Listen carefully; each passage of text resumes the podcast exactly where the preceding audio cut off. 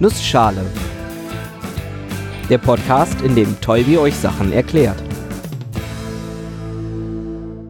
Guten Morgen und willkommen zu einer neuen Episode des Nussschale Podcasts. Heute erkläre ich euch das Wahlsystem. Und weil die Zeit knapp ist, mache ich das in einer Nussschale. Und weil ich kein Experte bin, habe ich mir Hilfe geholt. Und zwar mal wieder von Oliver. Ich promoviere im Medienrecht zur digitalen Identität und arbeite nebenher als wissenschaftlicher Mitarbeiter an der Uni Leipzig und bei FITZ Karlsruhe. Diese Episode schließt ein wenig an die Episode über Demokratie an. Dort hatten wir gelernt, dass es zwei Formen der Demokratie gibt. Direkte Demokratie und repräsentative Demokratie. Direkt heißt, es wird direkt über Fragen entschieden. Das geht in Deutschland kaum und nur in einigen Sonderfällen, zum Beispiel bei der Veränderung von Grenzen. Genau bin ich da aber auch überfragt. Wir in Deutschland haben nämlich die andere Form der Demokratie, die repräsentative Demokratie. Das bedeutet, dass wir Menschen in Gremien wählen, in denen sie für uns als Gesellschaft Entscheidungen treffen. Aber auch in der Wahl der unterschiedlichen Gremien, da gibt es verschiedene Verfahren. Der Bundestag ist ja eben diese Wahlentscheidung. Der Bundesrat aber auch, nur auf der Länderebene. Weil der Bundesrat sich nämlich aus den Abgeordneten zusammensetzt, die aus den Landesparlamenten entsandt werden. Und die sind ja auch wieder auf eine Wahlentscheidung zurückzuführen.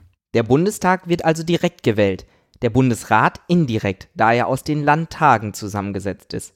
Spannenderweise wählt fast jedes Bundesland den jeweiligen Landtag anders. Manche Bundesländer wählen auf vier Jahre, manche auf fünf Jahre. Und auch der Wahlzettel sieht bei der Wahl in den Bundesländern unterschiedlich aus. Aber die generellen Prinzipien sind gleich.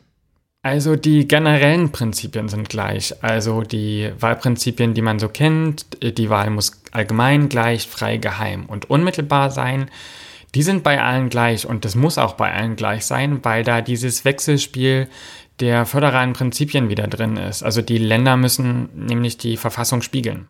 Gehen wir diese Prinzipien doch mal der Reihe nach durch. Allgemein bedeutet, dass jeder zur Wahl Zugang haben muss. Jeder darf wählen, also jeder volljährige Staatsbürger, jede volljährige Staatsbürgerin in Deutschland. Genaueres ist im Wahlgesetz geregelt, aber auch gar nicht so wichtig. Wichtig ist, dass jeder Wahlberechtigte inklusive aller Sonderfälle Zugang zur Wahl bekommt. Es darf keine Diskriminierung nach Geschlecht, Herkunft, Bildungsgrad, Finanzstatus oder noch schlimmer nach politischer Gesinnung geben. Die Gleichheit unterteilt sich in zwei Prinzipien, Zählwertgleichheit und Erfolgswertgleichheit. Die Zählwertgleichheit wird gern zusammengefasst als One Man, One Vote. Es darf also keine Gewichtung geben. Beispielsweise ist es nicht erlaubt, dass die Stimme von jemandem, der mehr Steuern zahlt, auch mehr wert ist. Jede Person ist gleich viel wert und das Gleiche gilt auch für ihre Stimme. Die Erfolgswertgleichheit, die speist sich so ein bisschen aus der Zählwertgleichheit. Also wir haben wieder diese Stimme, wie bei der Zählwertgleichheit, die auch nur als eine Stimme zählt. Und diese Stimme hat dann aber auch eine Erfolgswahrscheinlichkeit von 100%. Ein Gegenbeispiel dazu ist Amerika. Dort gibt es zwei Parteien, die man aber nur indirekt wählen kann. Stattdessen wählt man sogenannte Wahlmänner.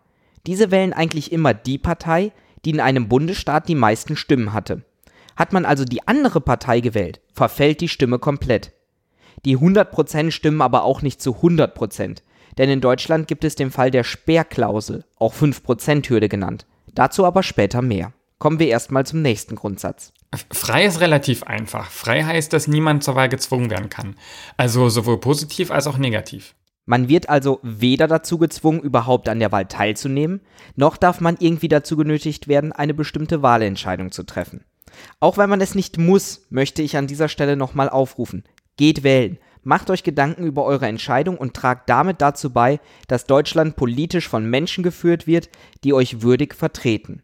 Geheim, das kennt jeder, das ist diese schöne Wahlkabine. Die Stimme wird geheim abgegeben. Niemand darf euch beim Kreuzchen setzen über die Schulter gucken oder nachher auf euren Stimmzettel schauen. Natürlich steht es euch frei zu sagen, für wen ihr gestimmt habt. Müsst ihr aber nicht. Unmittelbar, also die Stimme wird abgegeben und auf die Stimme nimmt dann auch niemand mehr Einfluss. Hier ist wieder dasselbe Gegenbeispiel mit den Wahlmännern aus Amerika. Und neben diesen fünf Grundprinzipien gibt es spannenderweise noch etwas, das mir vorher noch niemand erzählt hat.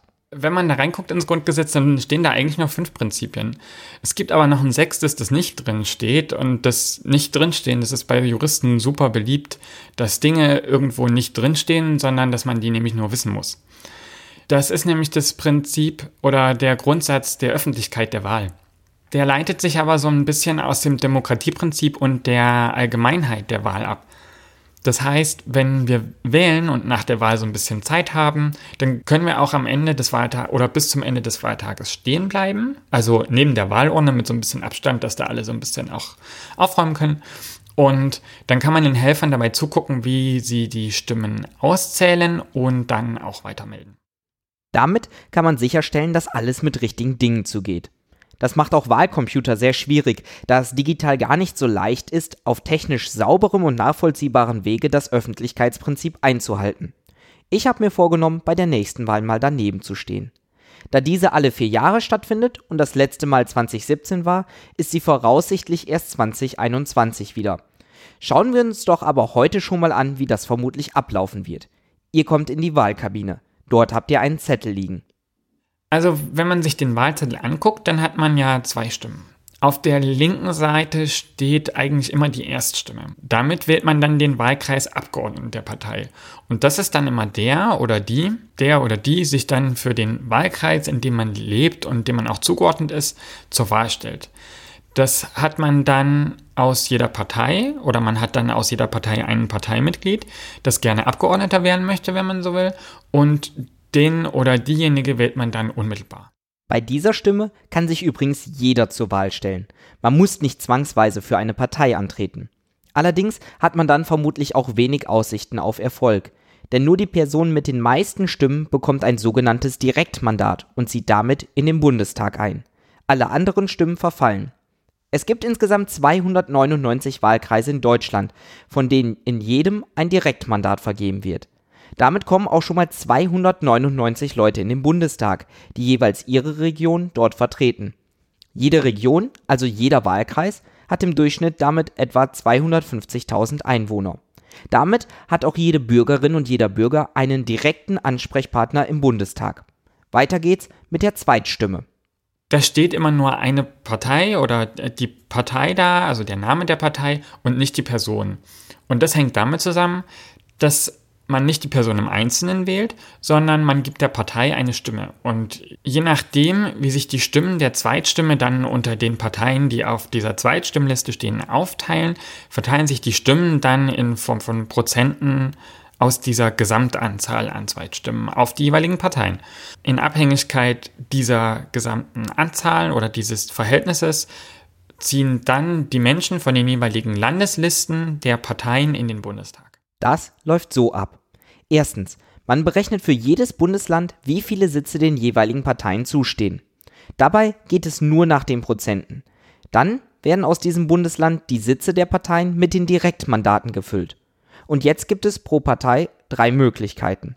Entweder das passt, dann ist alles super. Oder es gibt mehr oder weniger Direktmandate als Sitze.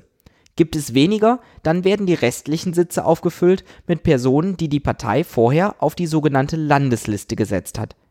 Gibt es mehr, kommen trotzdem alle rein. Man nennt die Personen, die als Direktmandat reinkommen, obwohl laut Sitzzahl eigentlich kein Platz mehr ist, Überhangmandate. Das ist natürlich doof, da diese Partei dann ja auf einmal mehr Sitze hat. Und deswegen werden so lange Sitze in den Bundestag hinzugefügt, bis es keine Überhangmandate mehr gibt. Dadurch kann es passieren, dass man statt knapp 600 auf einmal bis zu 800 Leute im Bundestag hat. Die neu hinzugekommenen nennt man übrigens Ausgleichsmandate. Sie sorgen dafür, dass die Stimmverteilung passt, aber auch alle Direktkandidaten reinkommen. Da wir diese unmittelbare Wahl haben bei der Erststimme und diese anteilige prozentuale Wahl haben bei der Zweitstimme, nennt man dieses gesamte System, das wir in Deutschland haben, auch personalisierte Verhältniswahl. Also personalisiert wegen der Erststimme und Verhältniswahl wegen der Zweitstimme. Es gibt übrigens noch die Sperrklausel. Die besagt, dass eine Partei mindestens 5% in der Zweitstimme oder drei Direktkandidaten haben muss. Ansonsten verfallen alle Zweitstimmen der Partei.